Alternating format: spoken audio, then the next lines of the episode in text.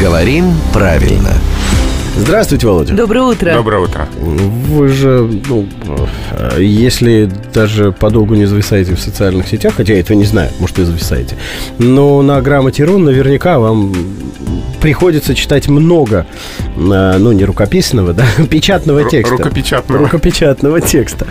А как часто вам, потому что мне вот довольно часто попадается написание как будто через дефис. Да, попадается очень частотная ошибка, и более того, там еще и будто как-то вот стремятся расклеить. Да, И туда что-то вставить. да. Поэтому давайте скажем, как будто пишется в два слова. Первое слово «как», дальше пробел, дальше слово «будто». Следом без всяких мягких знаков, без всяких дефисов, пробелов, без чего бы то ни было. Ну, Два э, слова «как», «будто». Мгм.